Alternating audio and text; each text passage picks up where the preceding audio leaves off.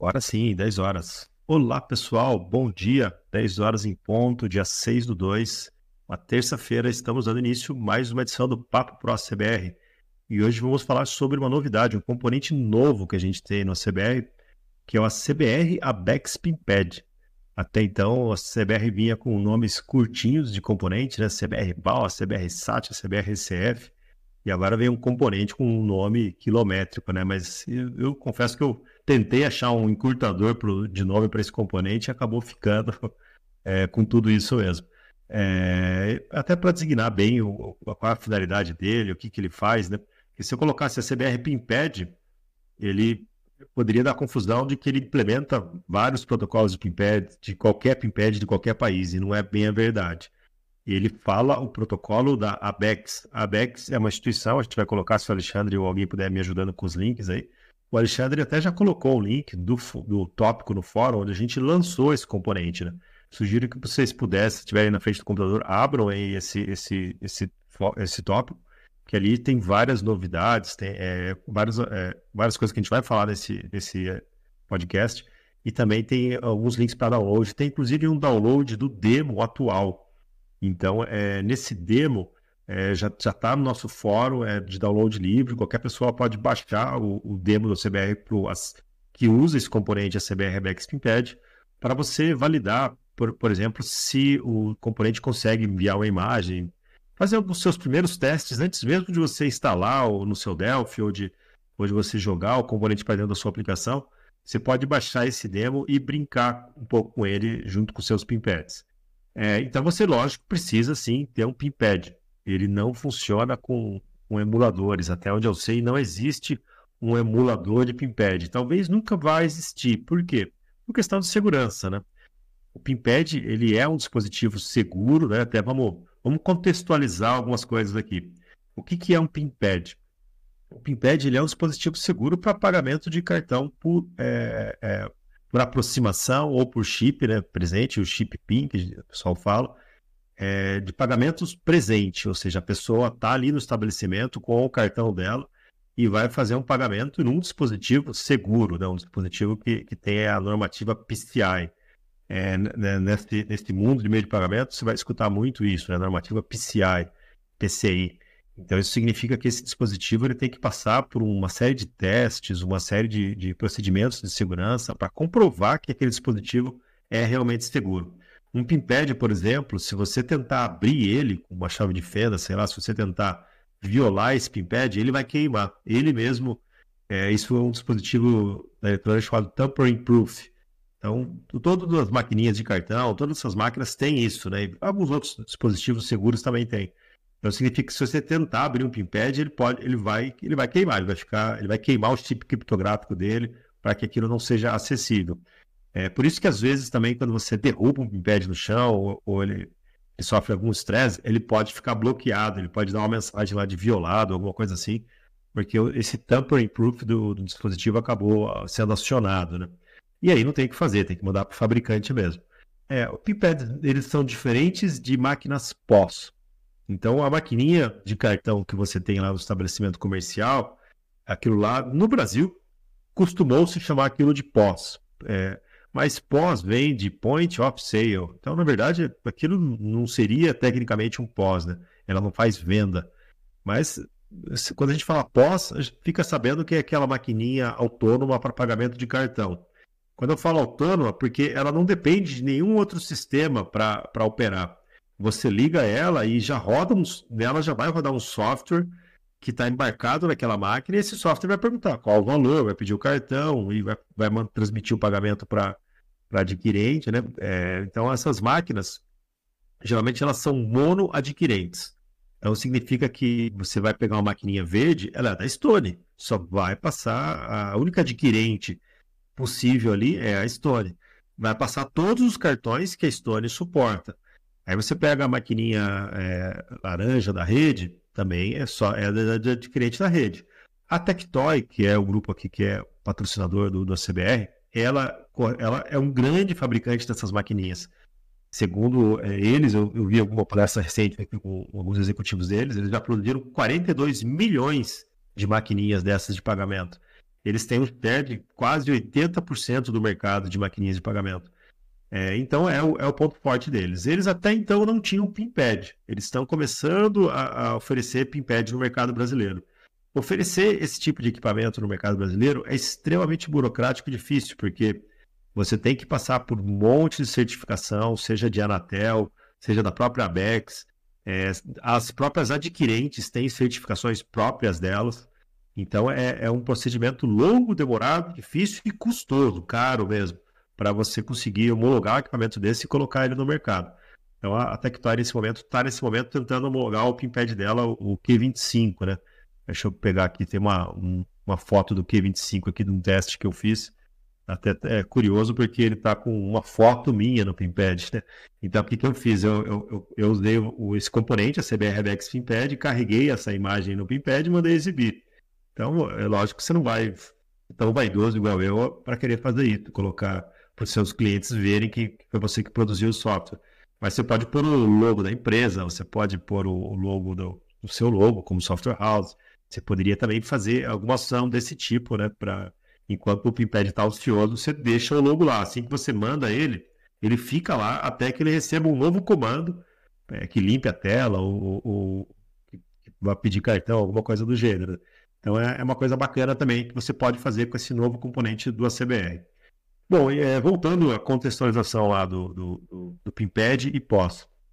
O Pimpad, como eu falei, ele é um equipamento diferente do POS. Ele não tem software embarcado nele.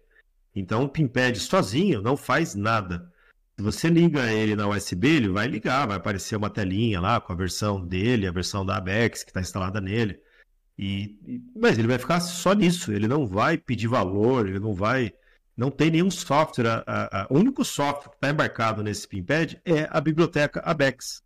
Então, o fabricante de PIMPAD, como a Tectoy, como a GTEC, eles têm que é, implementar o lado servidor do protocolo da ABEX. Eu vou colocar aqui um, um link que é a especificação da ABEX. Ah, e assim, essa especificação, ela é super fechada. Eu, eu, eu quando, fui, quando eu tive a ideia de fazer esse componente, eu, eu não, não conseguia muito acesso a esse documento. Quem que me ajudou a achar esse documento? O Google. Então eu ainda não sei se é uma falha de segurança da ABEX, que esse documento não deveria estar tão acessível assim pelo, pelos robôs de, do, do Google, né? Mas, de fato, foi isso que me permitiu criar esse componente, né? É, esse componente, é, ele implementa, ele descreve um protocolo. Então, vamos, vamos de, é, também contextualizar um pouco o que é um protocolo. É, protocolo são, é, é, uma, é, uma, é, um documento, um acordo em que duas partes concordam em falar daquela mesma maneira.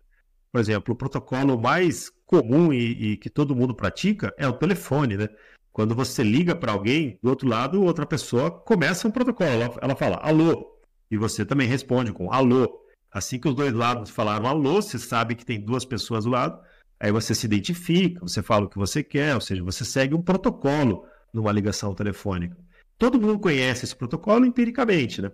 Então, os equipamentos, sejam eles impressoras, sejam eles é, impressoras fiscais, todos eles implementam algum protocolo. E o ACBR, é, é, é, boa parte do ACBR é entender esses protocolos. Quando o ACBR fala com as impressoras em ESC-POS, ele está falando no protocolo ESC-POS das impressoras.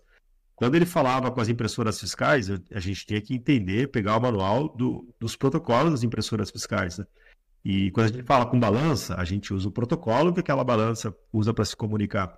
Então a gente é, pode dizer que a gente é tarado por protocolo, a gente adora manuais de protocolo. Eu, particularmente, gosto disso. Acho que muita gente deve achar a leitura mais chata do mundo.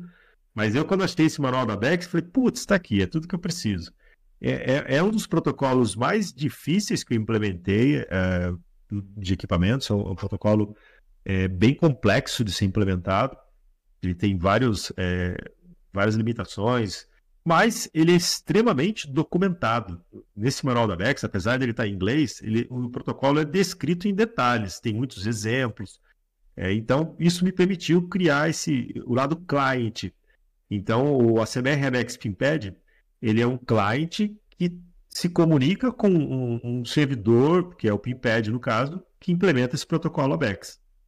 Então, quando você roda o demo do CBR, e você abre a porta serial que o Pimpad disponibilizou na sua máquina, até vamos voltar um pouquinho para trás. A ABEX, ela institui nesse documento aqui que eu compartilhei, o link, ela, ela institui que todo equipamento Pimpad no Brasil, ele tem que ter um cabo USB, então, para vender aqui no mercado brasileiro, ele tem que ser USB, e quando você plugar ele na máquina como USB, ele vai ser reconhecido como uma porta serial virtual. Então, isso, isso é uma normativa da BEX. Então, todo, todos os equipamentos desses que você ligar, todos esses pinpads, quando você pluga ele no Windows, ele detecta o equipamento como se fosse uma porta serial, com 2, com 5, com 19, às vezes dá os números lá em cima. Então, é muito importante para que, que você reconheça ele como, é, como equipamento, que você instale o driver daquele equipamento. Então, é, alguns equipamentos usam chips que são muito que o Windows já conhece. Então, às vezes, calha de você plugar aquele pinpad e o Windows já identificar a porta serial ali sem você precisar ter feito nada. Mas eu sempre recomendo que você instale o driver do fabricante, porque às vezes esse driver tem algumas coisas a mais, o funcionamento melhor. A gente já pegou alguns problemas de TEF, que TEF usa muito o pinpad, onde o problema estava na falta de instalação do driver do fabricante. Então, bastou o equipamento, já instala o driver, é, é, é tipo next, next. Feito isso, o Windows vai saber melhor como detectar esse equipamento e disponibilizar a porta serial ali para você se comunicar. Então, sempre vai ser uma porta serial. Por isso que para o nosso componente não foi muito difícil. O ACBR já fala é, na porta serial com vários e vários hardwares, né? Então, a comunicação serial para nós é algo comum, né? Então, a gente implementou esse protocolo usando a, a classe CBR Device, que lá dentro dela tem uma, uma, uma, uma, camada de comunicação serial, que usa o projeto Synapse. Então, a CBR acaba usando vários outros projetos para fazer isso. A gente não. O Synapse é muito baixo nível. Eu, eu, eu, quando achei ele, eu fiquei muito feliz, porque eu não sei é, esses hardwares, tipo, eles também têm o protocolo deles, ou seja, para mim falar seri, da porta, para mim usar a porta serial, eu tenho que saber o protocolo serial. E aí é, é, é bem mais baixo nível. Né? Então a gente é, ficou muito contente em saber que, que a Synapse implementava isso e a gente usa ela desde sempre, desde que a CBR foi fundado. A gente usa o projeto Synapse tanto para comunicação TCP quanto para comunicação serial. Né? Então é ela, na verdade, que está fazendo é, o envio e recebimento dos bytes para o dispositivo. É, muito bem, uma vez que a gente implementou esse protocolo, agora todo equipamento que tem lá dentro dele a biblioteca ABEX, que implementa o protocolo ABEX dentro dele, e no mercado brasileiro todos eles precisam fazer isso, ou seja, para mim vender o Pimpad aqui no Brasil, eu preciso implementar esse client, preciso contratar uma empresa, são poucas empresas no Brasil que conseguem fazer isso, desenvolvam um software que vai ser embarcado nesse PIMPAD com, seguindo toda a especificação da BEX. Então o software está lá, ele, ele, é, ele é um host, né? ou seja, ele, ele não faz nada por si. É diferente da maquininha pós que, que ele é autônomo. Ele está lá esperando por comandos. Então, normalmente, o, no mercado brasileiro, quem que usa PIMPADs? Quem que compra os PIMPADs? São as adquirentes, que é, por exemplo, uma Cielo, uma, uma GetNet, uma rede, é, uma Stone, são essas empresas que costumam comprar os equipamentos PIMPADs dos fabricantes. Né? Fabricantes, a gente tem fabricantes PIMPAD, a Tectoy, a Gertec, a Higiênico, é, me ajuda a Verifone, tem, a gente tem poucos fabricantes desses equipamentos, na verdade. Aqui, aqui no Brasil, a Tectoy, na verdade, ela, ela representa a Pax, que é um fabricante mundial desses equipamentos é, de segurança. Né? Então, é, vários, várias das maquininhas, a, a, como a S920, que é a máquina mais usada no Brasil, é, são da Pax, né, que é, é a Tectoy. Ela fabrica aqui no Brasil, né? E é, aí realmente o hardware é todo fabricado aqui no Brasil. Esse, é, apesar de ele ser um projeto vindo da China, ele é, re, ele é refatorado para ser feito nas fábricas aqui, com mais automação possível, com menos índice de refurbish possível. Ou seja, o equipamento brasileiro acaba sendo muitas vezes mais rápido do que o projeto original chinês, porque ele passa por esse refactor. Né? Bom, vamos lá, voltando para o ACBR Pimpad.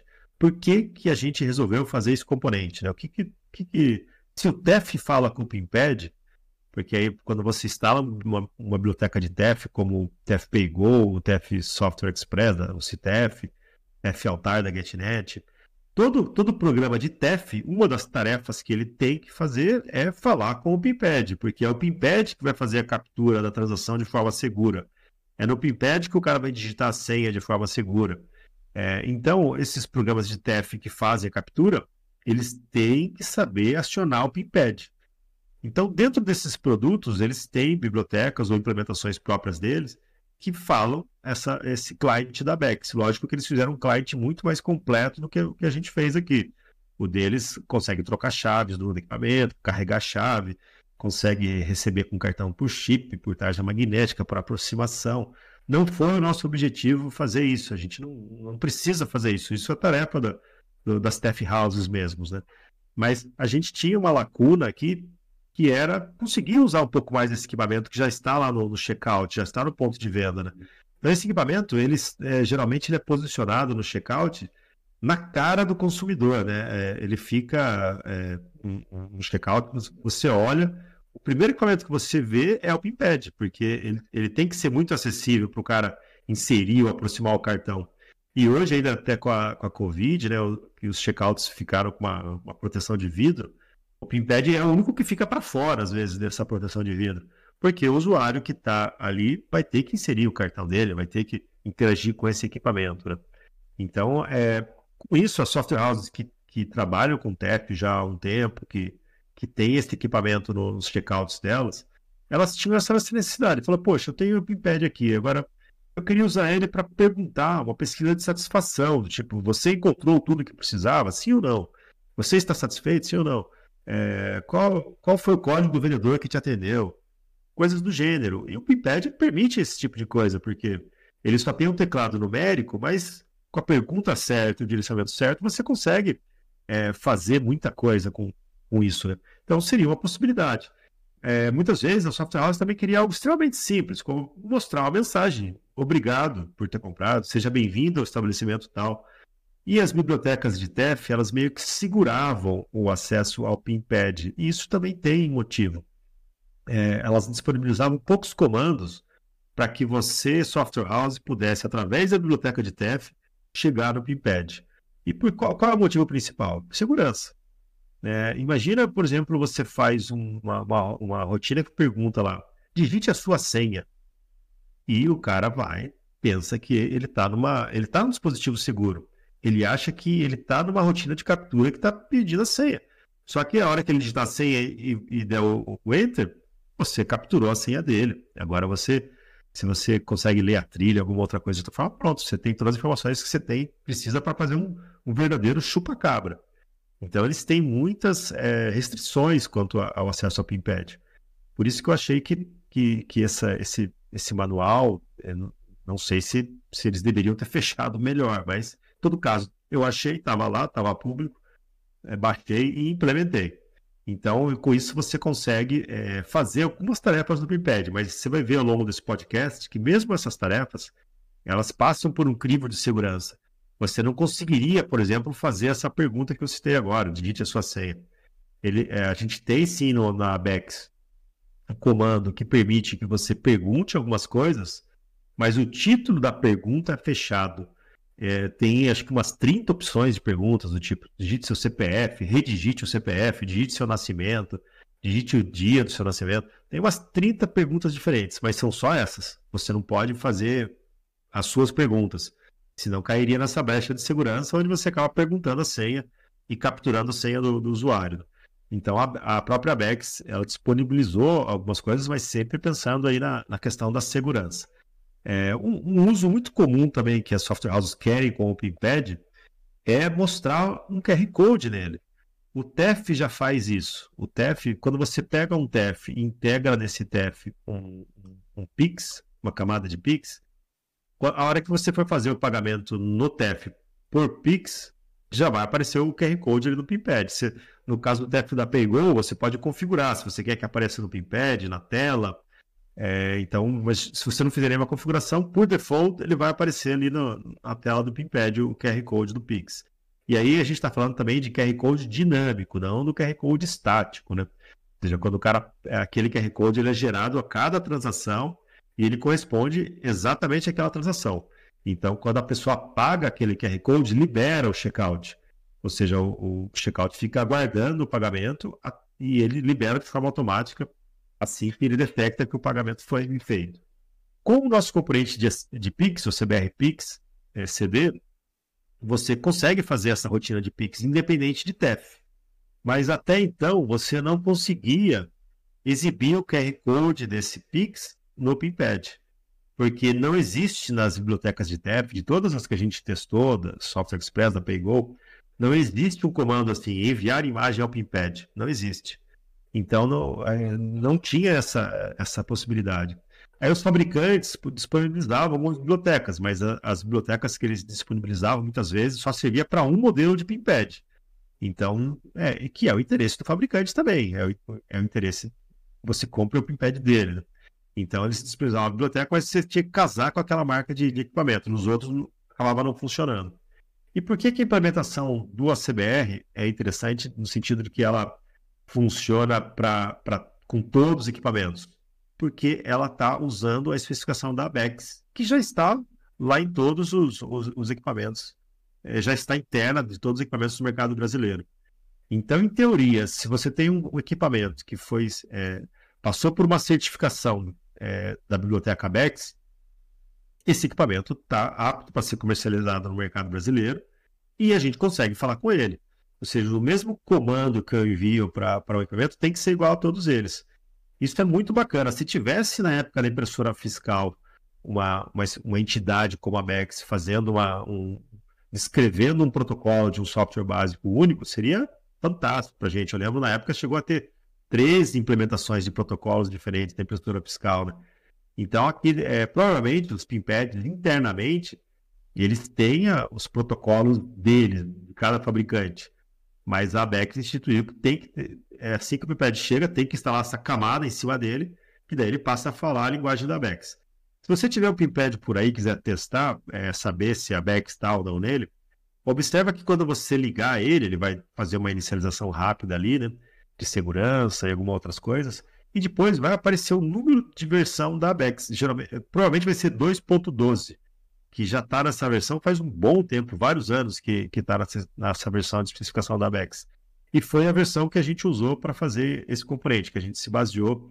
Esse manual aí que eu achei na internet, ele, ele especifica a, a versão 2.12.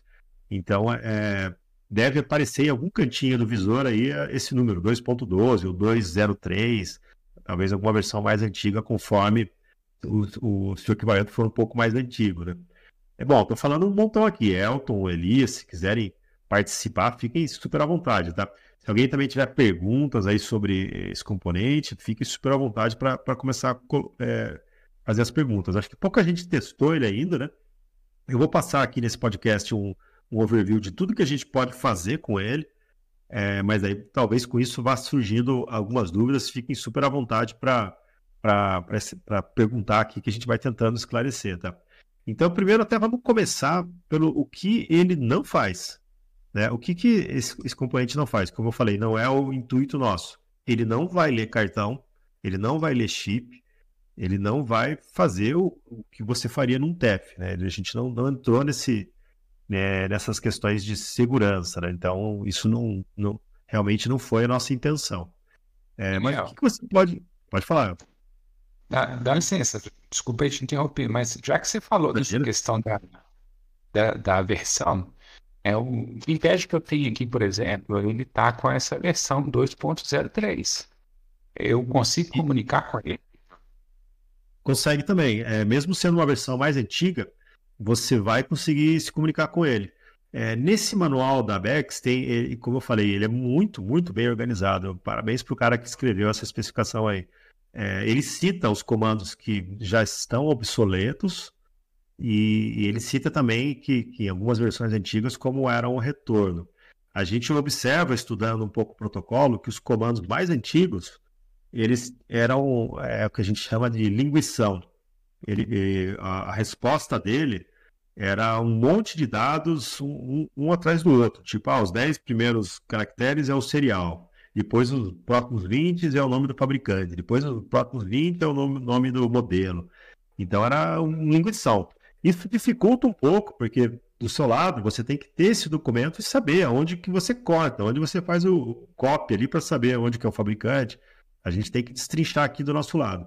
Já os comandos novos que foram implementando nas versões mais novas, né, a gente percebe que eles foram, foram seguindo a, a, a, o padrão TLV. O que é TLV? Pô, o Daniel tá cheio de novidade hoje aqui. TLV é a sigla de Tag Length Value. Então, Tag Length Values é, é, uma, é muito usado em protocolo, vários protocolos usam essa técnica TLV. Então, eh, você tem ali talvez um bit ou dois bits que é a tag, ou seja, o identificador, qual é o comando que está chegando, ou que você está está enviando. É, o, e aí você vai ter uma tabela dizendo, ah, o, o comando 1 é para abrir porta, o comando 2 é para fazer tal coisa. Você vai ter uma tabela dizendo que cada um desses. O próximo bit seria length, que seria o tamanho da resposta, o tamanho do que você está enviando. E o value, daí ele vai ter um valor flex, é, variável, né? dependendo do que você informou no length. O que é muito legal desse TLV é que você é um protocolo extremamente ajustável, ou seja, é, por exemplo, na época da impressora fiscal, a gente tinha um comando para ler o serial da impressora. E ele falava, a resposta vai vir com 15 caracteres. Beleza, fiz um software, implementei. Aí chegou uma nova versão de impressora que o serial não era mais 15, agora era 20. O que, que acontecia com o meu software? Quebrava. Eu tinha necessariamente que fazer um ajuste técnico no, no código-fonte para que ele agora suportasse seriais de 15 ou de 20, dependendo do modelo da impressora. Então, se a gente usa o TLV, ele se autoajusta, porque é, ele vai, vai ler o que está no L e, pô, beleza, eu sei que tem 20 bytes para frente aqui, vou ler os 20 bytes. É, então, é, eu percebi isso, que nas versões os, os comandos que são marcados como mais novos, eles usam essa resposta em TLV. É, bom, vamos algumas perguntas que o pessoal está tá fazendo aqui.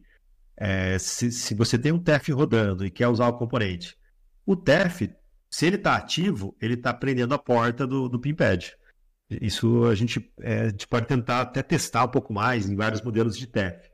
Mas é, normalmente o TEF, quando abre, você inicializa a biblioteca do TEF, a primeira coisa que esse TEF faz é procurar o PIMPAD, porque ele depende demais do PIMPAD. É, se o PIMPAD não estiver lá, o TEF não, não, tem nem sentido do TEF rodar. Então, uma das primeiras validações que o TEF faz é procurar o PIMPAD, achar onde ele está, conversar com o PIMPAD. Então, por exemplo, a gente tem no, no, no, as, no nosso componente, a gente também implementou isso. Você pode perguntar para o PIMPAD quais são as características dele. Por exemplo, olha, você suporta NFC, que é pagamento por aproximação, você tem tela gráfica, ah, qual é a resolução da sua tela, quantas linhas você tem no seu display, tem várias é, características que, que tipo de imagem você suporta, tem várias características que o Pimpad pode ter ou não, conforme a versão dele. A versão 2.12, que é a última, provavelmente vai, vai ter mais comandos, né? Mas a gente observa também que as, as primeiras versões dos pinpads, eles tinham um display de duas linhas apenas. E depois começaram a vir os, uns com telas maiores. É, e hoje eles estão com telas gráficas coloridas, né? Esse Q25 ele tem tela colorida. Então, é, dá para você ter mais recursos com ele, né? E você pode, com esse Abex Pinpad, fazer essas perguntas para ele. É, o que, que você suporta?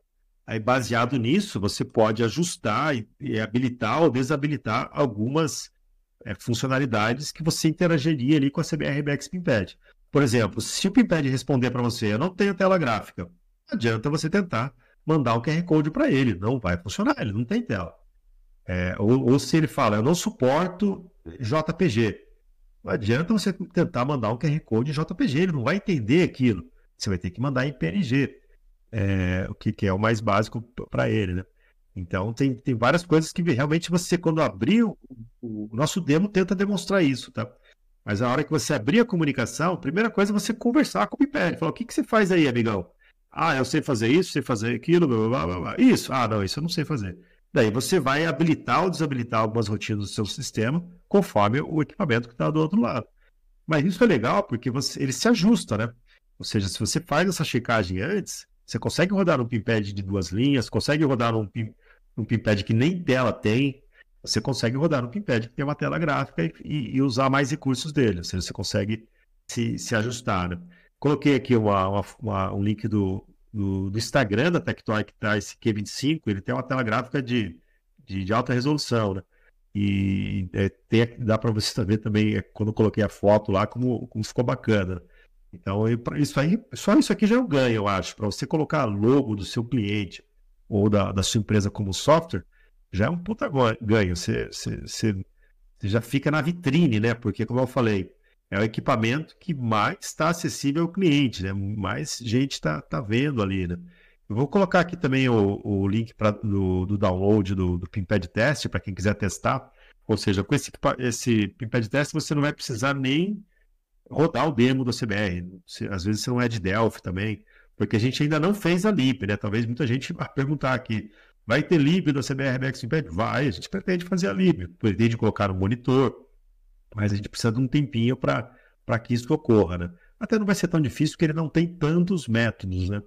Mas, é, mas por enquanto a gente ainda não, não, tem, não tem uma data de quando isso vai acontecer. Mas aí, se você quiser testar, validar, ver o que, que você pode fazer, baixa esse demo aí que, que, que ele tá bem legal, tem bastante coisa que você pode fazer.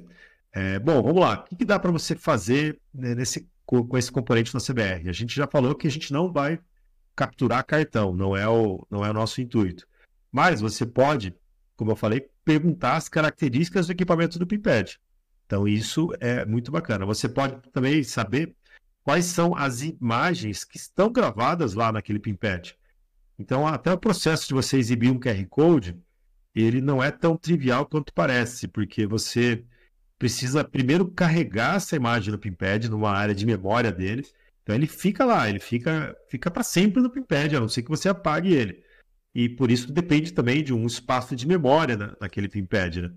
E se o pimpad, se você encher, se você, por exemplo, começa a carregar, carregar QR codes nele, cada um com um nome diferente, o que vai acontecer? Vai chegar uma hora, vai acabar o espaço de memória dele. Né? Então ele tem uma memória não volátil que ele, que, que ele roda ali, mas você é, tem que tomar cuidado com, com o que você sobe para lá. É, para você também não estourar essa memória. Você pode, inclusive, perguntar no começo, quando você abre a sessão com o Imped, perguntar quanto ele tem de memória. Que daí você sabe o que cabe ou não. Então, é, se você for aí para. A gente separou no, no, demo da CBR, a gente separou ele em abas. Dá para ver ele pela, pela imagem que a gente postou. Essas abas a gente procurou é, separar mais ou menos, igual a documentação da ABEX, as principais características ou funcionalidades que esse equipamento tem. Né? Então, a primeira é a abertura de porta. Vamos falar rapidamente aqui é, sobre essa abertura, porque aqui tem um detalhe. É, na ABEX anteriores, é, a, a, abertura de porta, esse comando OPN, Open, ele, ele tinha a versão insegura, que é a que a gente está usando nesse momento. Ou seja, você, você faz a abertura do PinPad sem trocar chaves com ele. E daí toda a comunicação que você faz da, do, do, do, seu terminal com o PinPad fica sendo insegura. O que, que, isso quer dizer? Quer dizer que se tiver um ataque do tipo man in the middle, que é quando o cara entra no meio da conexão ali, ele consegue ver o que está trafegando de um lado para o outro. Não é, é, é como, como se fosse uma comunicação HTTP. Ela não tem um Szinho de seguro lá. Se tiver alguém no meio capturando tudo que está trafegando de um lado para o outro, o cara consegue pegar tudo, inclusive senhas. Tudo que é transmitido para lá e para cá, ele consegue pegar. Por enquanto, a gente está usando essa comunicação não segura, porque eu vi que para fazer essa comunicação segura é um pouco difícil. É possível, é. A gente tem, acho que tudo que precisa na CBR. Mas como eu estava muito preocupado em, em, lançar rápido esse componente, a gente é, decidiu é, lançar ele com essa, com essa versão Open aqui, é, sem a versão de segurança, para que porque tudo está funcionando. Pelo menos nessa versão 2.12, a comunicação insegura continua funcionando.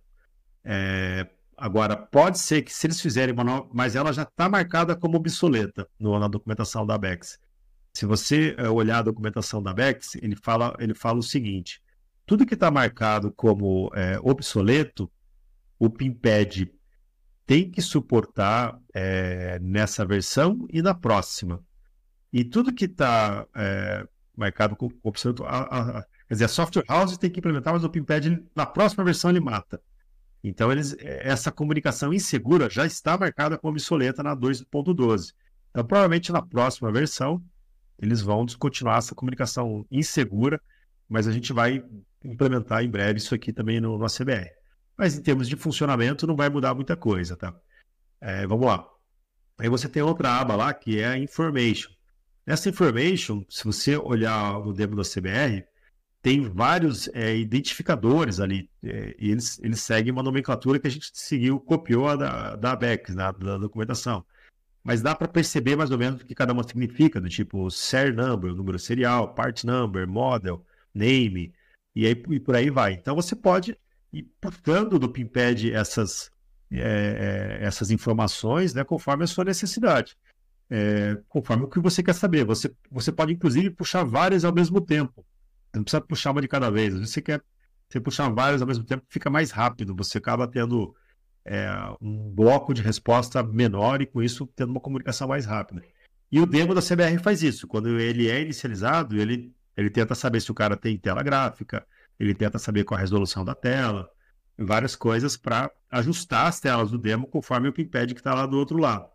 É, então, essa a, até a gente criou um método de mais alto nível que é esse Get Pimped Capabilities. Até uma outra curiosidade desse componente, tá? Ele está inteirinho em inglês.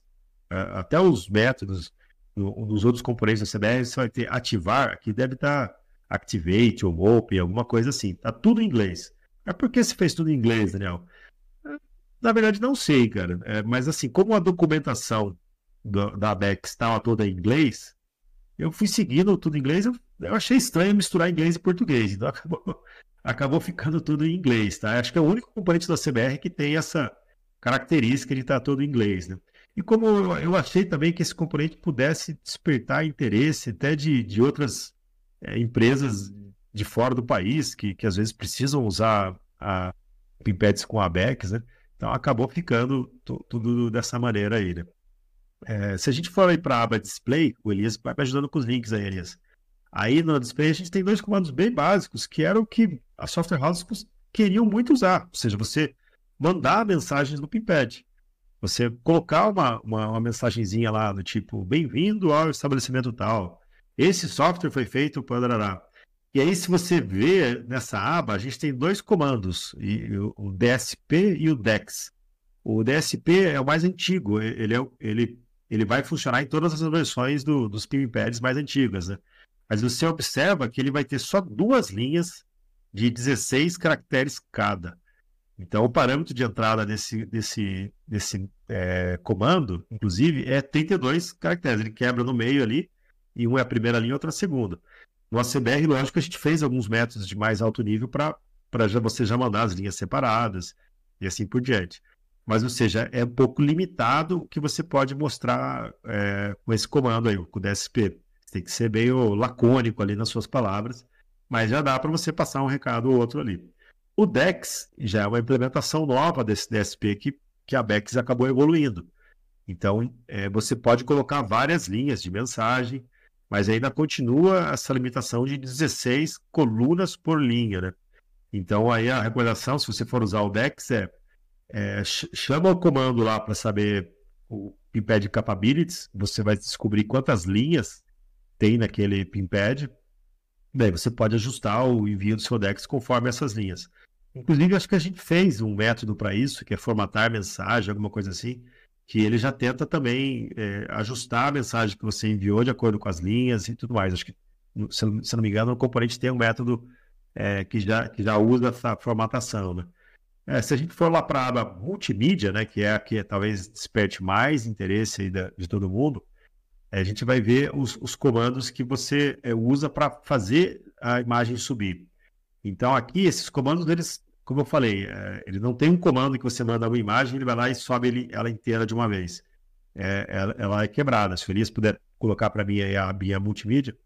É, então na aba esquerda a gente vai ter ali um Media Files. Esse media file são todos os arquivos que estão lá. Aí com esse comando lmf, você consegue puxar do Pimpad todas as imagens. Você não vai, a gente não consegue puxar a imagem em si. A gente puxa a, o nome da imagem que está lá. Então, se você pegou um Pimpad de, de, terceiro, sei lá, de um amigo, você pode é, usar esse LMF para saber quais são as mídias que estão lá. Aí se você quiser exibir essa mídia no, no Pimpad, você usa esse comando DSI, que é o display. É, aí o, do DSI você só passa o nome da imagem, porque a imagem já está na memória do Pimpad. Ele já gravou ela. Então você usa o DSI, ele puff, rapidamente ele exibe aquela imagem. Então, por exemplo, se você pretende mandar um logotipo da sua empresa ou do seu cliente para o Pimpad toda vez que terminar a venda, é, você vai ter, você vai fazer uma vez só o processo de carregar a imagem. Aí você carrega ela lá no Pimpad com um nome que você conheça, por exemplo. Ou você abriu o Pimpad, você usa o list aqui para ver se a imagem já está lá. Se não tiver, você carrega. Depois disso, você só vai dar o DSI. Daí é muito rápido, porque daí não tem um tráfego de dados, de, de bytes e bytes da imagem pela porta serial, que não é uma, uma comunicação muito rápida, é, até o Pimpad é, ele, ele, ele vai exibir rapidamente aquela imagem lá. Agora, para você carregar a imagem, vai demorar um pouquinho, mas é pouquinho que eu digo assim, coisa de segundos, um, dois segundos, depende muito da, da imagem que você está querendo subir ou da resolução dela. É, e você pode ver aí no demo do OCBR, pode mudar também para mim, por favor, a, a, da minha QR Code, né? É, mas ali no demo OCBR a gente mostra a resolução da tela do Pimpad. Ali, aqui no, na que o Elias postou, ela está com é, 192, 192 por 92. Ah, essa é a resolução da imagem, na verdade. A do Pimpad é, vai estar no Pimpad Capabilities.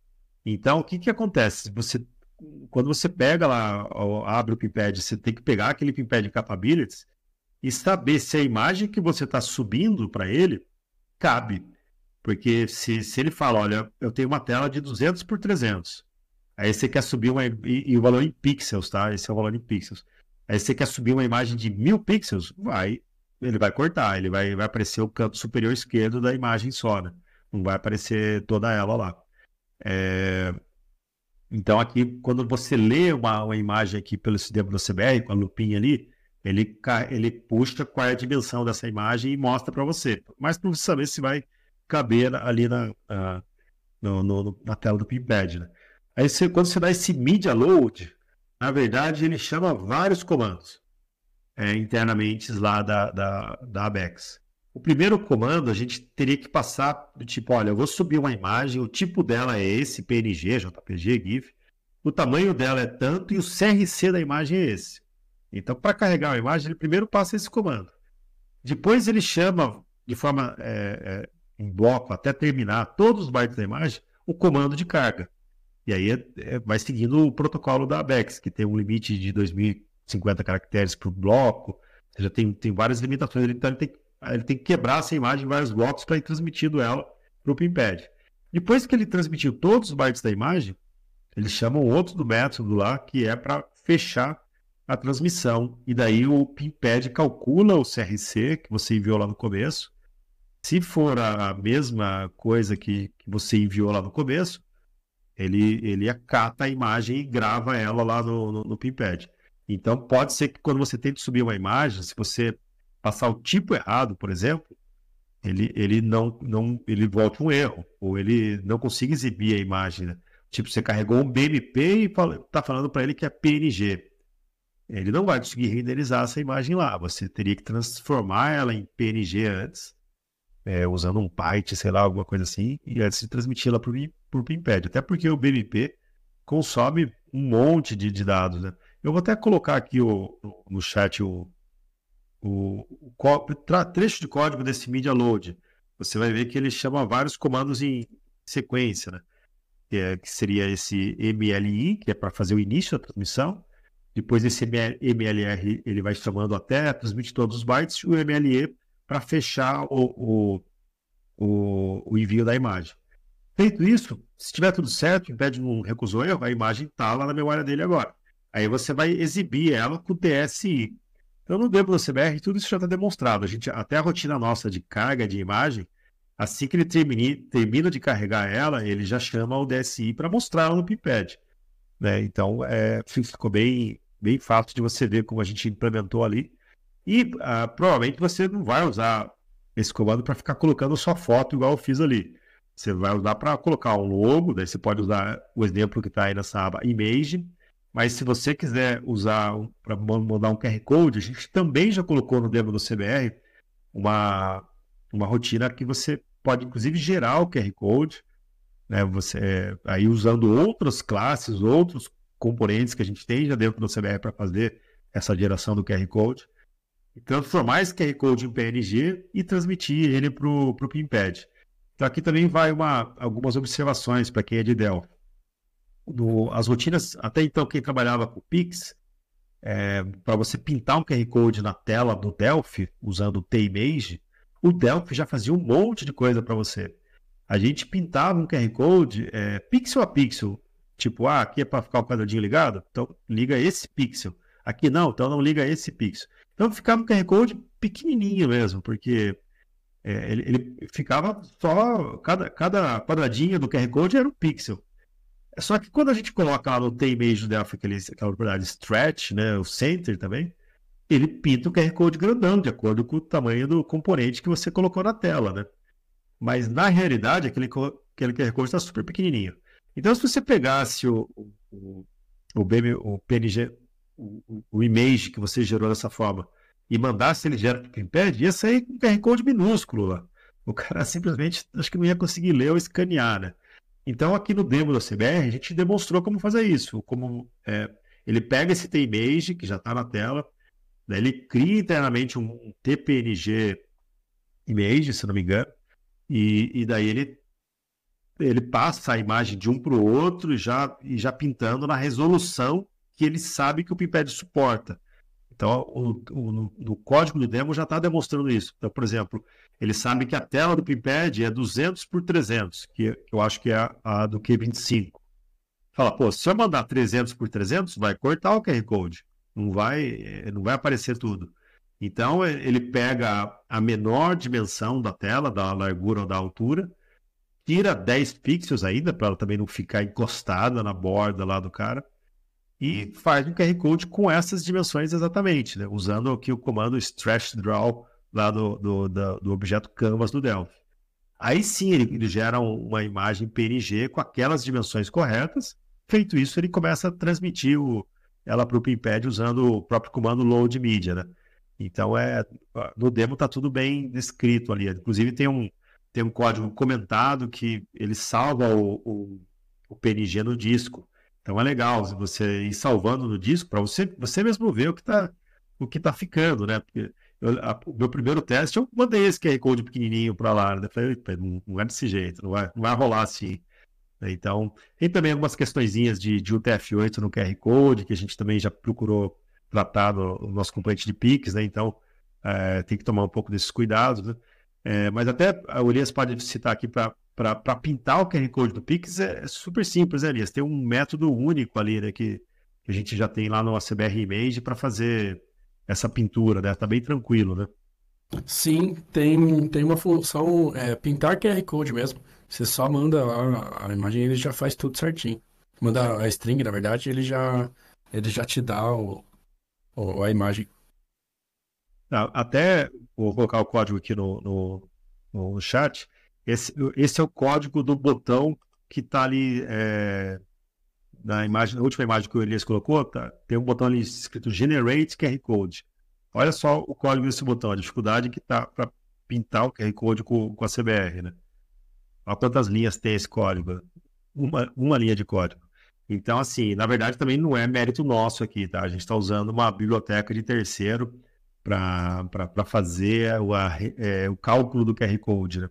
É, isso é, é uma biblioteca das DXING, né? DXING QR Code.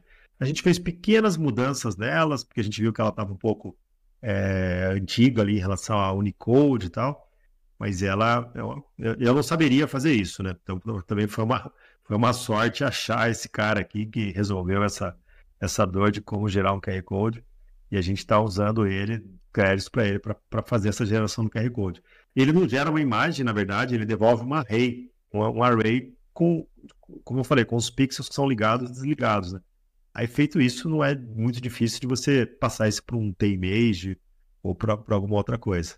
Bom, vamos lá, vou voltar para o demo, né? O que mais dá para fazer com o OpenPath? Antes, antes, de você, antes de você mudar de, de aba aí, da explicação. É, eu tenho uma dúvida, é, lembrando lá do, do componente de, de etiqueta CBRTQ, é, eu lembro que a gente às vezes tinha um, alguns problemas que com os logos, de tentar enviar um logo, imprimir um logo, é, que precisava ser monocromático. É, tem alguma especificação assim é, dos tipos de imagem ou qualquer tipo de imagem você pode mandar? Quais são os, os, as extensões que ele aceita também? Tá, boa pergunta. Bom, a, conforme dá para a gente até ver nesse código que está ali do Load Media, ele, ele, ele, a ABEX né, previu esses tipos de imagem, PNG, JPG e GIF. Os pinpads que eu testei, o que foi o GTEC, o PC930 e o Q25, nenhum deles suportou GIF. Eles não, não reconheceram. Mas, inclusive, se a gente puxa ali no, no Information, no Pinpad Capabilities, eles falam que não tá, tá, tá, na resposta dele ele fala que não suporta GIF. Então, GIF seria legal, porque você poderia colocar uma, uma animação né, no, no, no, no Pinpad lá, né? Então seria, seria uma coisa bacana, mas pelos que eu testei, nenhum deles suportou GIF. Mas talvez seja algo que a Bex previu para algo futuro, né? Mas eu recomendo muito você usar PNG, principalmente para QR Code. Eu consegui, eu observei que o, se a gente gera um, um, um QR Code em JPG, ele fica maior do que se a gente gera em PNG. E aí vai de decorrência do algoritmo de, de compressão que cada um usa, né? O JPEG, ele usa um algoritmo de blur, ou seja, ele pega, eh, bem resumidamente, ele pega um pixel e ele vê é, o que, quais são as cores similares a, em volta daquele pixel. Daí ele, ele fala, ah, vamos, então vamos dizer que todos esses pixels em volta têm a mesma cor. É assim que o JPG é compacto. Por isso que tem aquele nível de, de, de perda, né? O JPG é uma, compre, uma compressão com perda. Então, se você é, coloca lá 50, ele vai de 25 a 100 nessa perda. Se você coloca 25, o JPG fica todo borrado, né? Fica todo distorcido. Porque ele começa, esse círculo do pixel, em volta do pixel, ele vai aumentando. É, ele, ele, ele, ele pega, ah, aqui está predominante essa cor, então todo mundo vai virar essa cor. A imagem fica menor, mas a qualidade fica pior. É, e se você coloca 100, ele vai compactar muito, muito pouco, né? Então também você começa a perder é, imagem. É, comparado com o BMP, o BMP é um formato de imagem que não tem, é, é, ele não tem nenhum tipo de compactação. É, cada pixel é uma informação no arquivo. Por isso que o BMP é gigantesco, né? Mas quando os caras inventaram a especificação da imagem, era o que eles tinham, né? E também ninguém tinha imagens muito gigantescas para exibir. É, o PNG ele segue um tipo de compactação é, que é, que é a, a do GZIP, né? A, a linear do GZIP. Então, isso ajuda muito, porque você pega um QR Code em que ele tem imagens muito iguais, são pixels é, de cor separada. O GZIP adora aquilo lá, ele, ele, ele consegue compactar muito. Então, a, a, a imagem no PNG, no caso, no, no, caso de um QR Code, ficou muito, mas muito menor do que um JPG, e ele não tem perda. O PNG ele é uma compactação sem perda, ou seja, quando ele, ele aplica o zip, quando ele volta o zip, ele tá o BNP lá, como, como, como tá, tá os pixels lá, como eles sempre tiveram, né? Então a qualidade da imagem no, no QR Code também vai, vai, ser muito melhor. Né? Então, se vocês forem usar envio de QR Code para o Pimpad, eu recomendo muito você usar é, o PNG mesmo. Se for um logo, uma outra imagem, uma foto, aí pode ser que o JPG é, fique menor a imagem. É, e aqui, assim, eu, o, quanto menor a imagem, mais rápido ela vai ser transmitida para o Pimpad. Né? É, se você também não precisa transmitir várias e várias vezes, Aí também não precisa. Você pode até transmitir em alta, uma alta resolução uma, uma primeira vez e depois usar só o DSI para exibir ela, né? coisa que vai ser bem rápido. É, mas para QR Codes, fica a dica aí sempre usar o, o, o PNG. É, tô, tô, passando alguma pergunta aqui, Elias? Alguém consegue me, me, ajudar? Vamos ver, tem uma pergunta do Diego aqui, ó. É, tanto... é, vamos lá tanto desconfiada de que alguém que não tem experiência com o Pimpad, pois sabe que o Pimpad possui travas de segurança, tanto que se ele sofrer um impacto, ele pode travar. Se eu forçar muitos erros analisar meus testes comunicando o Pimpad corre problemas semelhantes, eu acredito que não. Eu não sei, eu nunca ouvi falar disso, né? Eu não, eu não, não acho que eles tenham essa, esse tipo de, de validação. É, ele vai te retornar erro. A, a própria Abex descreve um, é, as formas em que ela retorna os erros, né? O protocolo ela tem a, uma tabela de exceptions que ela vai, vai te retornando, mas eu realmente eu acho que não tem. Isso que o Pera citou aqui existe mesmo. Se, se o Pimpad ficar muito tempo desligado, ele entra em bloqueio autônomo. Então é, é isso, eu acho até estranho, mas, mas é verdade. Se você tem um Pimpad de teste aí e ele está dois, três anos, eu não, eu não, sei bem quantos meses é, ele, ele entra em bloqueio. Mas pode ser que a hora que você liga, ele vai dar lá, equipamento bloqueado. E aí não tem o que fazer, tem que mandar para o fabricante. Só o fabricante consegue desbloquear é, esse equipamento aí. É, como eu falei, são equipamentos melindrosos, os pinpads, pela questão da segurança. Bom, vamos, estamos chegando no finalzinho aqui, vamos passar rápido na, na aba Ask Events. Essa aba aqui é interessante porque ela permite que você interaja com o pinpad. Então, por exemplo, a gente tem aqui é, o primeiro canto superior esquerdo ali da, da imagem que ele postou, o comando GKI, Get Key. Esse comando já está marcado como obsoleto, então eu recomendo nem usar muito ele. Mas se você quer, por exemplo, que, é, é, aí que também não vale para as teclas numéricas, ele não captura as teclas numéricas. Mas se você quer do tipo assim, pressione verde para continuar ou vermelho para cancelar, você consegue capturar essas teclas, saber se ele pressionou o, o enter ou o cancel. Né? Isso com o GKI você conseguiria. É, todas as teclas de função do Pimpad você consegue pegar com o GKI. O, dessa aba, acho que o mais interessante é o GCD. Com o GCD, você, se você baixar, consegue pôr um print aí da, da tela. Ah, vou fazer melhor, vou pegar do, vou pegar do, dos fontes aqui do, do Pimpad, é, todas as, a, as opções que a gente tem, né, de, de perguntas, né. Ou seja, como eu falei lá no comecinho, a, a Abex, ela limita as perguntas que você pode fazer. Mas, mas são muitas as perguntas que você pode fazer. Então, não, você não está a pé, dá para fazer um bocado de coisa ali, né? É que eu vou achar eles aqui. Ah, beleza, achei.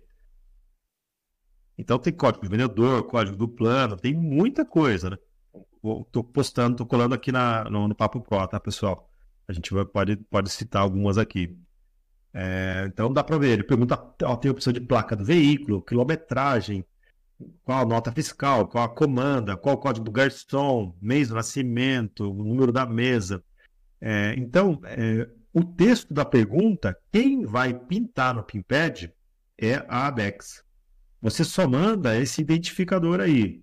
É, no ACBR a gente criou um, enumerado, só que esse enumerado vai ser traduzido para um índice lá do, do comando é, GCD para quando ele for enviar.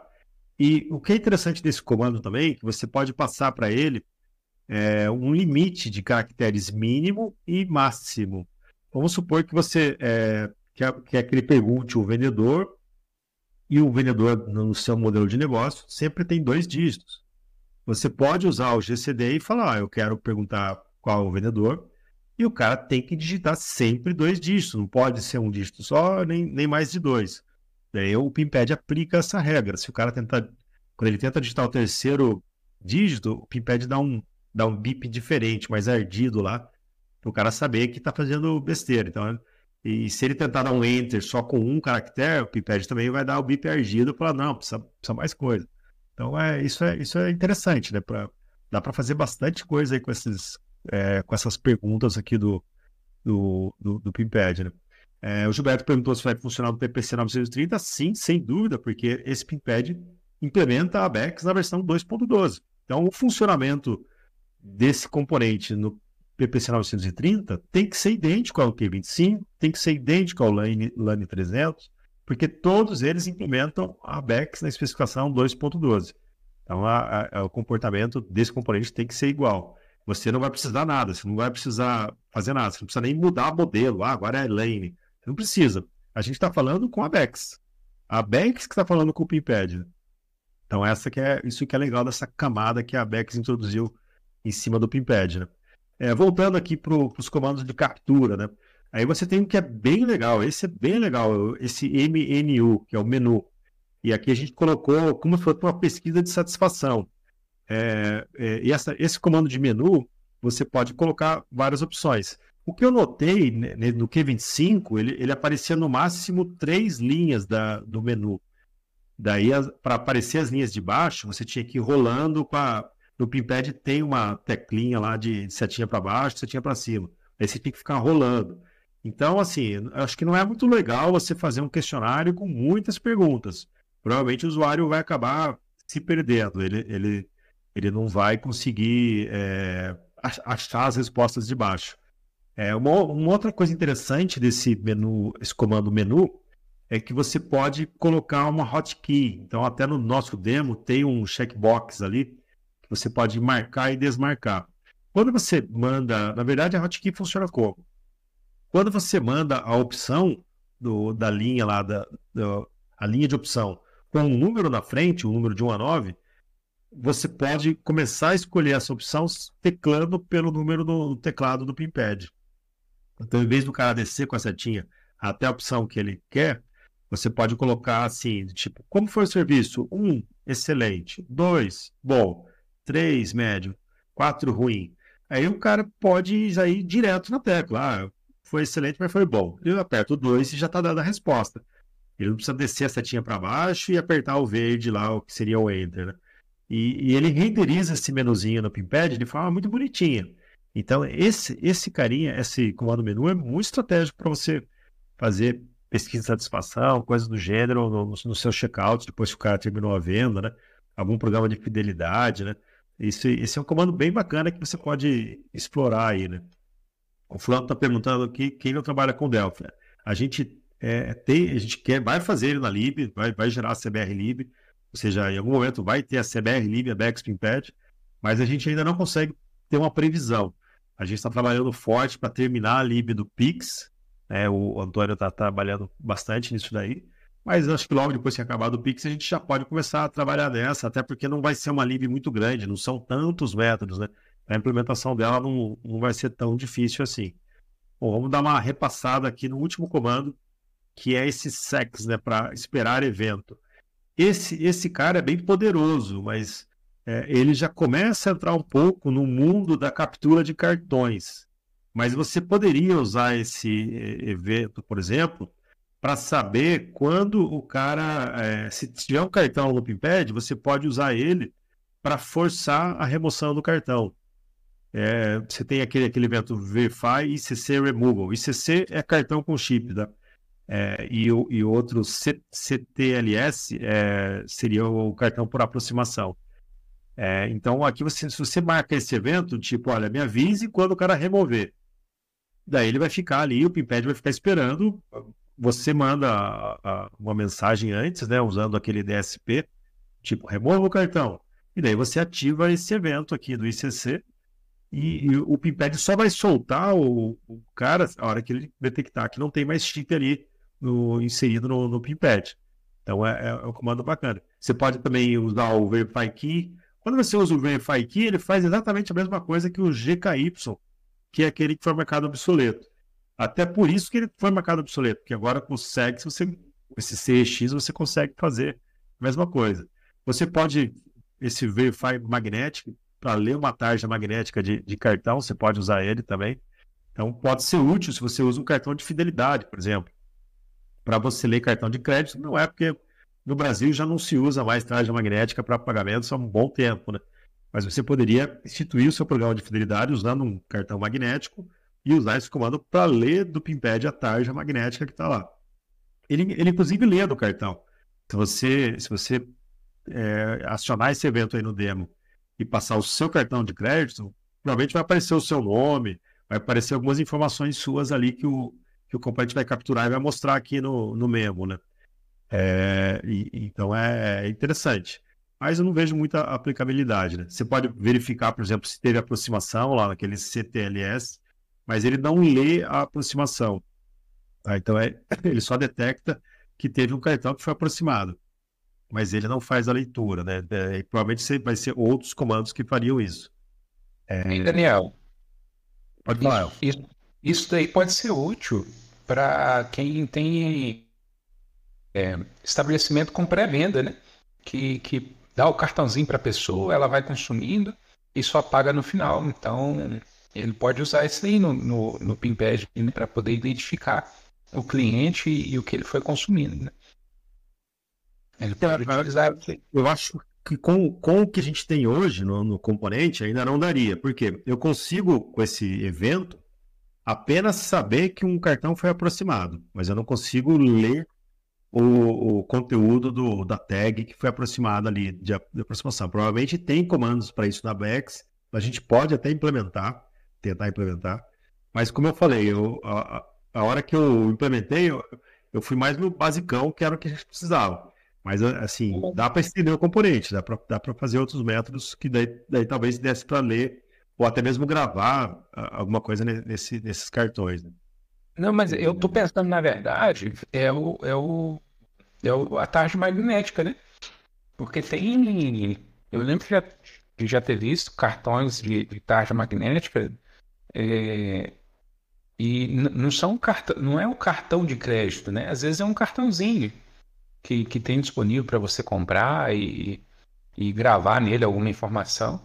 E só precisa de uma identificação, né? Só um número mesmo. É um número 1, um, número 2, esse é o cliente 1 um, e o cliente 2. E fazer a leitura, não precisa gravar nada nele, né? O software, o software do, que faz esse controle de pré-venda que faz, faz esse tipo de controle, né? Então poderia usar Sim, é... fazer essa leitura. É, se você usar o SEX, eu até vou pôr uma imagem aqui que é a do manual da, da especificação da BEX. Quando você usa esse, esse, comando, esse evento SEX, né? É CX, para não confundir com. Estou fazendo para não confundirem com outra coisa, né? Vão achar que é o componente mais SEX. É, então aqui, mas se você usa a leitura de tarja magnética, aquele evento, você vai ver que ele retorna esses três indicadores aí, o Track Inc 1, Track Inc 2 e 3. E aí tem algumas informações desse cartão. Mas para NFC, eh, a gente, como eu falei, a gente consegue detectar que um cartão foi aproximado, mas é, eu nem vi ainda na especificação da BEX. Deve ter um outro comando da especificação da BEX que eu uso para fazer a leitura do, do, do, do NFC. É, eu, eu, realmente não, não, não me mergulhei nisso aqui, né? Até olhando aqui, tem um comando CHP. Então, se alguém quiser, pessoal, até é, estender o componente, a gente, como todos os companheiros da CBR, procurou deixar bem comentado e você vai ver que é, tudo que é complicado do protocolo está dentro da, das classes do protocolo. Ou seja, para você é, falar, implementar novos comandos, não é muito difícil, tem que só entender um pouco em inglês o que aquele comando faz né, e como que é a resposta dele. É, mas não seria muito difícil. Ah, bom, é, terminando aqui, a gente foi para o comando no comando close, né, na binha close, aí você fecha a comunicação com o Pimpad. E quando você fecha, você tem a opção de mandar ou uma, algumas mensagens para ficar na tela do Pimpad, ou até mesmo um, um arquivo de mídia, né, que já foi previamente gravado. Então você não consegue enviar a imagem aqui, mas você pode mandar, por exemplo, o nome de uma imagem que já estava gravada. Né? Ele vai fechar a comunicação e vai manter aquela imagem no, no Pimpad, né? Então aqui, aqui é legal também para você deixar um logo lá, alguma coisa, enquanto o cara não está usando o seu sistema, ficou o seu logo lá fazendo propaganda para você, pelo menos. Né? Então, assim, é, eu acredito que o mais difícil a gente já fez, que foi a implementação do client do protocolo da BEX. Agora, estudando esse manual, dá para sim estender esse componente, fazer outros métodos, né? É, pensar nessas situações, por exemplo, de NFC, que que pode ser interessante para a fidelidade. É, vai surgir outras ideias e provavelmente a gente vai estendendo ele. Né? Bom, estamos chegando aqui 11h10. Não sei se alguém ficou com alguma dúvida, se, se eu deixei de, de ler alguma coisa. Elias, Elton, consegue me ajudar aí? Pelo, pelo que eu vi aqui no chat, as perguntas foram, foram respondidas, Daniel. Legal. É um componente novo, né? Então a gente acredita que poucas pessoas testaram ele, né? Muitas perguntas aqui, vou até repetir de novo. Funciona no meu GTEC PC 930? Funciona. Funciona até no 920, né? Algumas coisas, algumas características que, que o 930 tem, o 920 não tem. Então talvez você não consiga exibir um QR Code no 920, mas daí é uma limitação do pad, não do, não do, do componente. Inclusive, você pode, é, usando ali o, o é, aquele método PIMPAD Capabilities, saber isso, né? Saber o que, que aquele componente é, pode fazer ou não, né? É, então, agradeço aí pessoal que tiver feedbacks, né? Que conseguir testar esse componente e quiser estender, principalmente nessa questão de NFC, que, ou, ou de tarja magnética, que eu acho que pode ser bem interessante para programas de fidelidade, né? o PinPad é um equipamento é, bem democrático, podemos dizer assim. Por quê? Porque muitas vezes ele já está lá. Quando você tem um TEF, o PinPad já está lá. O, o, é, até no mercado de TEF, isso é uma dúvida comum até para o pessoal que começa a trabalhar com TEF. Eles falam assim, ah, onde que eu compro o PinPad? Geralmente, você não precisa nem comprar o PinPad. O, a, a gente falou, a adquirente manda o PinPad lá para o cliente. Por quê? Porque a adquirente também tem esse interesse de ter uma máquina customizada com a cor dela. Né? É, mas até no mundo do PinPad acontece algo, algo diferente, assim, porque como o PinPad tem ABEX, ele tem todas as chaves de todos os adquirentes. Independente se ele veio da rede, da Cielo ou da GetNet, todos os pinpads em teoria são iguais. Tem todas as chaves e tem, e tem esse client, esse, esse software básico da Bex embutido nele. Então significa que mesmo que seja um pinpad da, da rede, você consegue transacionar Cielo nele também. No TEF isso é comum. Às vezes o estabelecimento comercial está lá, ele tem o pinpad e ele não passa só é, Stone. Por exemplo, ele tem, recebeu o pinpad da Stone, o verdinho.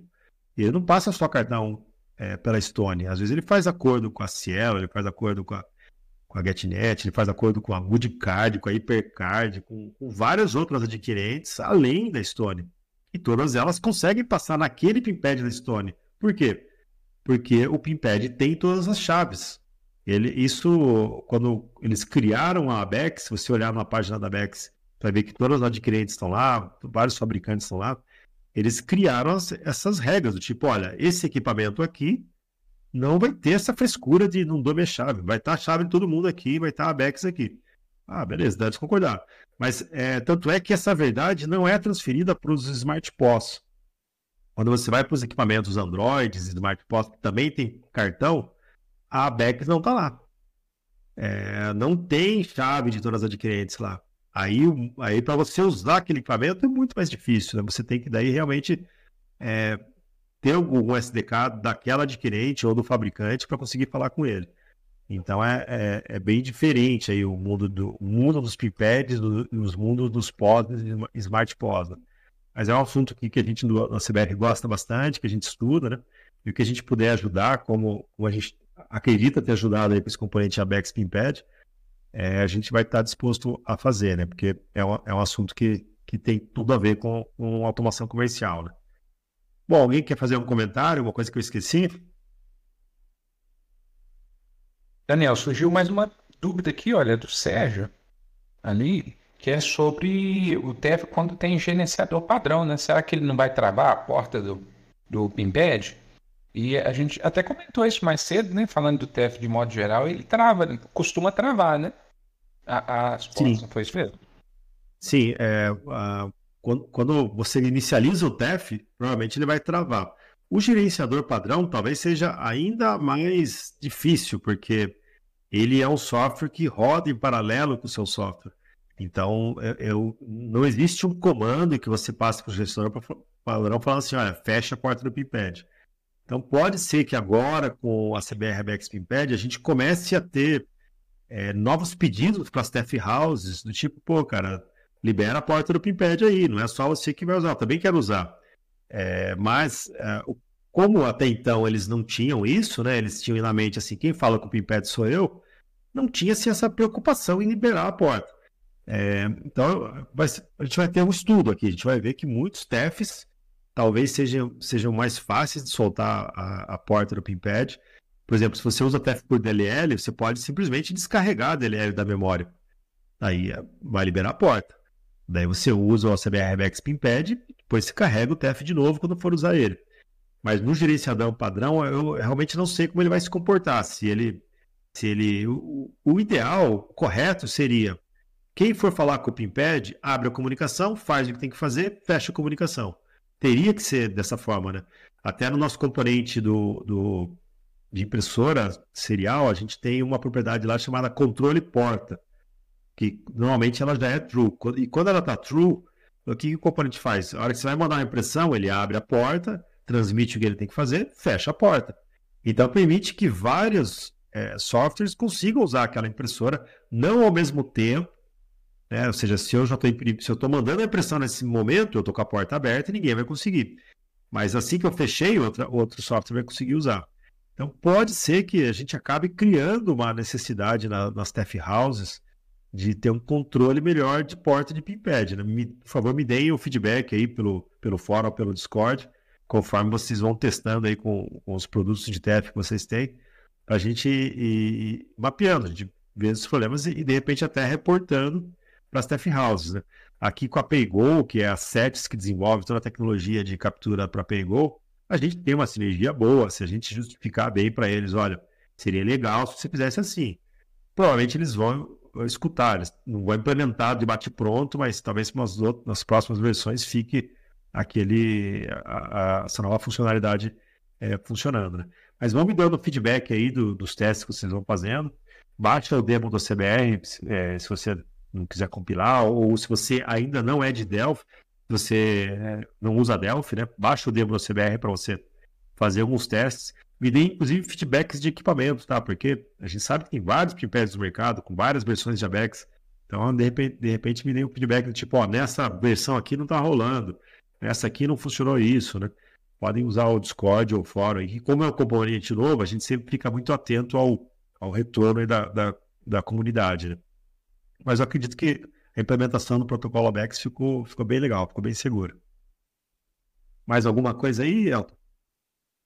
Não, eu acho que de perguntas foi só isso mesmo. É, eu, eu só ia comentar que eu acho, na verdade, eu acho que, que a ideia de botar a foto do, do gerente da empresa, talvez no Pimped, até pegue bem na hora que você for apresentar lá no, no cliente, né? Fala assim, ó, eu mando nesse negócio aqui, rapaz. Eu consigo colocar isso aqui, o que eu quiser nesse pimpete seu aqui, tá vendo? agora, você deu uma ideia legal. Tipo, se você tem a foto do seu consumidor e o cara às vezes se identificou lá com o CPF, por causa da Copa Paulista lá no começo. Imagina só que legal, você, você se o cara se identificou, você pinta no Pimpad. Olá, fulano. Ele pum, põe a fotinho dele. O cara falou, nossa. Ele se sente um rei no estabelecimento, né? Então, é, são N, N ideias né, que dá, dá para fazer, né? Só lembrar que a, a memória do Pimpad é, é, finita, né? Então tem que, tem que lembrar de, de. Vai muito do nome do arquivo que você sobe. Se você sobe com o mesmo nome, ele vai sobrepor o anterior. Mas se for subindo Fernando, José, Maria, vai chegar uma hora, não vai ter memória mais para para subir lá as imagens. Bom, bacana, pessoal. Acho que era isso aí que a gente tinha para essa edição, apresentar um pouco esse componente. Eu ainda vou gravar um vídeo, né, falando, falando basicamente de forma mais reduzida do que a gente falou aqui nesse podcast também. É, a gente está fazendo bastante testes também com o Pimpad da, da, da Tectoy, que é o Q25. Eles estão com muita vontade de comercializar logo esse Pimpad no mercado, né? E eu estou dentro dessa estratégia porque eles são nossos patrocinadores. Então a gente está tá, tá ajudando bastante também né, né, nessa missão aí. Mas todos os equipamentos que usam a Abex devem ser suportados e a gente também quer testar com todos eles. E, é, a Ingênico está mandando pimpad para a gente, já falamos com eles. A GTEC, a gente já tem os pimpads deles aqui. A gente quer garantir que o ATBR, como sempre, seja agnóstico e funcione em vários equipamentos. Bom, pessoal, era isso aí que a gente tinha para essa edição. Espero que tenham gostado. Baixem o demo, façam os testes e nos deem os feedbacks. Obrigado, pessoal, pessoal por essa, mais essa audiência aqui no Papo Pro CBR. E a gente se vê quinta-feira, né? Vamos falar sobre programação segura, programação defensiva, como evitar bugs lá em tempo de execução, na cara do cliente, né? Como estourar aquele erro na frente do cliente. Você pode programar de forma defensiva para que evitar que esses problemas ocorram, né? Então vamos bater um papo sobre isso também com, com, com, o pessoal do Café com Delphi, né? Com a gente quinta-feira às 10 horas no Papo Pro ACBR. Valeu, pessoal. Uma ótima tarde para todos vocês. A gente se vê.